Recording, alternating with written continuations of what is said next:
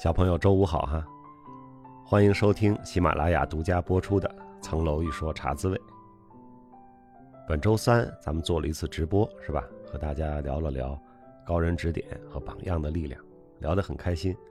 直播中也邀请到了《Offer to》节目里的实习生啊，现在君和的一年级律师詹秋怡，他也说非常开心，希望以后还来。我们的洗米团的报名呢还没有关门，本来说准备五百本签名书，现在在出版社的支持下又增加了不少，年卡的限时优惠也继续有效啊，什么时候书送完了，那优惠也就同步停止了。我再次感谢大家对洗米团的关注和支持，无论是买年卡的、包月的，还是来直播间助人气的，还有那些转发和邀请朋友进群的小朋友，我在这里都表示衷心的感谢。这是个新产品，本来我挺惶恐的，看到大家热烈的反应，我踏实了不少。大家认可，让我更有决心把后续一年的服务做好。本来我就是做法律服务的嘛，是吧？这方面还有点经验。还有想了解加入洗米团的小朋友，可以扫这个二维码。下周末我们这个洗米团的第一场正式直播就会举行，然后这个团就会停止售票了。因为我现在只敢承诺啊，把这个洗米团做十二个月，做一年啊，后面的事我不知道，就是本职工作呀，这个忙线程度是什么样，我不敢说太长，所以呢，我们就只能是这十二月一开始啊，然后卖票，大家入团，后面呢没法滚动的继续卖票，因为我不太确定十二个月之后还能不能持续啊。如果说后面还要持续啊，继续播，继续做，那也许我们中间还会再打开。这个卖票的窗口，但是如果说就这十二个月啊，那咱们就一期一会啊，就这一次。没有加入洗米团的小朋友也没关系啊，我们在这里查滋味和史律明信片各种渠道继续我们聊天和分享。聊一个最近大家挺关注的事儿哈，就是有的公司逼迫员工喝酒是吧？陪酒，后续呢还引发了犯罪行为。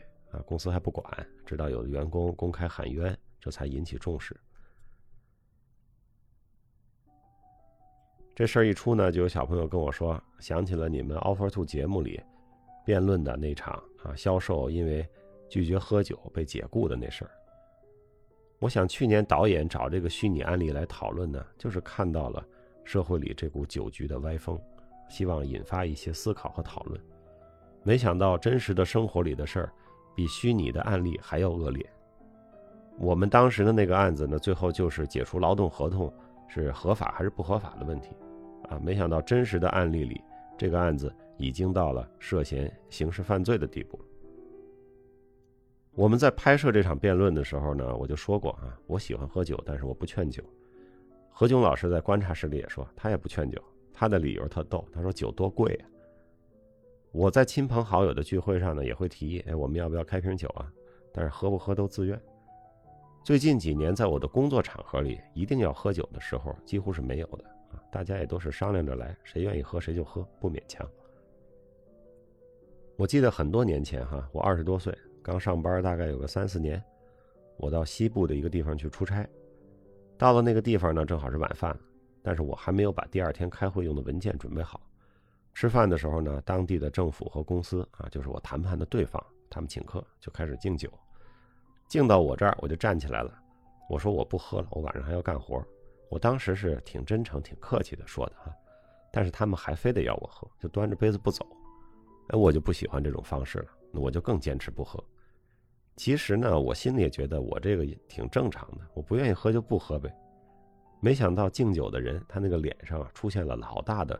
不高兴的神色，最后见我一定不喝，他就走了。我当时我也年轻嘛，我觉得挺奇怪的，我又不认识你，何况我真的还有活要干呢，哪至于为了一杯酒还要摆脸色呢？对吧？挺大的人了。第二天开始谈判，对方的领导不是给我敬酒的那人啊，是给我敬酒的那人的领导，他昨天也在那个酒局上，这领导就开始挑我的毛病。他挑的毛病呢，其实也不是毛病。都是一些还没有确定下来的待谈判的那些议题，他就左一句，哎，律师怎么没准备？右一句，哎，律师怎么没说明？我当时还挺奇怪的啊，这人没事吧？早晨这是让丈母娘打出来的吗？怎么没好气儿呢？后来呢，这个活干完了，出差回家的路上，我就自己琢磨，我突然想到，是不是因为头一天敬酒的事儿，第二天开会给我甩脸色找麻烦呢？我不知道啊，到现在我也不知道。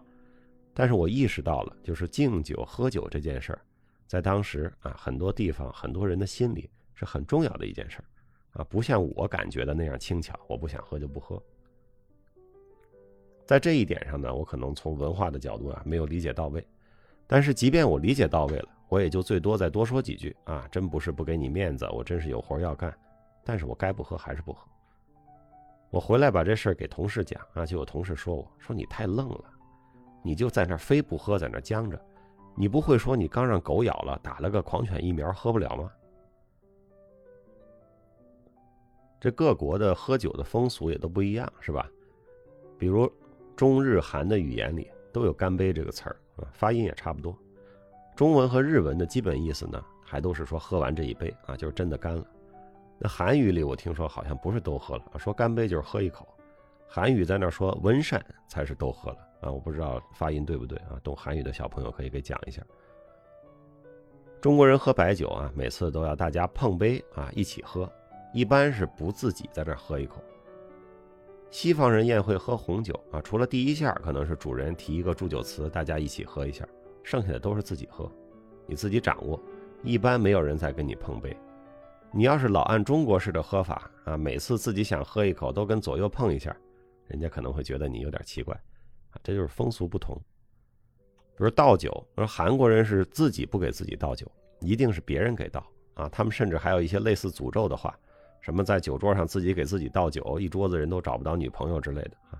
总之就是用各种办法禁止自己给自己倒酒。我还和一些外国客户一起参加过中国式的酒局啊，那也挺有意思的。有些外宾本来觉得自己挺能喝啊，他平时喝个红酒啊、威士忌啊什么的。一喝白酒就败下阵来，啊，嘴里还不停的嘀咕：“这有什么好喝的？”有的呢，中方的领导啊，白天谈判一整天一句话不说，一上酒桌他那话就来了啊，不停的显摆他喝过的各种好酒。也有外国客户跟我说：“说我发现了一个奇怪的现象，和中方在酒桌上说事情啊，中方都答应，但是一回到会议室啊就变了。其实这就是文化问题，是吧？人家在那儿点头答应，是不破坏酒局的气氛。”但是回来说正事儿的时候，还是该怎么办就怎么办。我有一次带着智利的客户去大闸蟹的故乡谈判，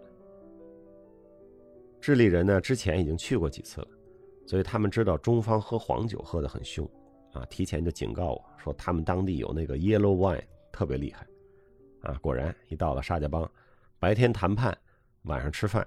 中方就拿出了各种黄酒啊，每次喝都是还不小的杯子，倒满了一口干，喝的智利人颠三倒四。喝了两天，智利人受不了了，说第三天我们请中方吃饭啊，喝我们带的红酒吧，我们受不了那个 yellow wine。第三天，智利人做东啊，大家落座，哎，智利这个领导坐下说：“那我们公司呢，除了现在咱们谈的这产品，还投资了一些酒庄啊，我们智利的红酒是很有名的。”我来介绍一下这个酒啊，怎么喝，怎么品，啊，他就打开瓶儿，把酒倒到醒酒器里边。他说：“我们先让这个酒啊醒酒嘛，他们叫呼吸一段时间，醒醒酒。然后呢，倒进杯里啊，就倒一个小杯底儿，然后拿起这个高脚杯来转这个酒啊，对着灯光看颜色，把鼻子伸进杯子里去闻香味儿，然后呢，小小的喝一口。”再讲用舌头的不同部位体会酒的这个酸甜回甘啊，什么舌头尖儿是体会甜的，什么舌头根儿是体会苦的，反正有一大堆道理。他讲的呢很慢啊，一边讲一边演示，有点茶道的那个意思。我觉得他是想把这两天那种拼酒的气氛哈拉回到品酒的这个状态。没想到智利人讲完了，那中方也是耐着性子听完了。中方领导说讲得好。然后拿起那个红酒酒瓶，倒满了一杯高脚杯，递给智利人说：“干。”当时那个智利人绝望的看了我一眼。喝酒呢，本来就是个个人喜好，我感觉跟吃辣差不多。但是这事儿一旦变成了酒局，就复杂了。社会风气、工作风气，很大程度上都让酒局给带跑偏了。在这些酒局里呢，年轻人、下级还有女性。总是处于弱势的地位，所以希望小朋友们呢少去或者不去那种所谓的商务酒局，不小心或者没办法去了，也注意保护好自己，也保护好同去的小伙伴。这个酒局和劝酒的风气啊，是社会陋习，希望能够早日的扭转，让不愿意喝就不喝成为常态啊，大大方方说出我不喝酒，光荣。强劝人喝酒，逼人喝酒，可耻。而且喝酒是吧，又贵，喝多了对身体健康也不好啊，所以还是喝茶好啊。欢迎大家经常到小花园来品品茶滋味。那关于酒局的陋习，你有什么想说的吗？欢迎在节目底下给我留言。好了，小朋友，这周我们就先讲到这儿，请你努力找时间读书，请努力找时间锻炼。请多多帮助他人，祝你周末愉快。我们下周的茶滋味，再见。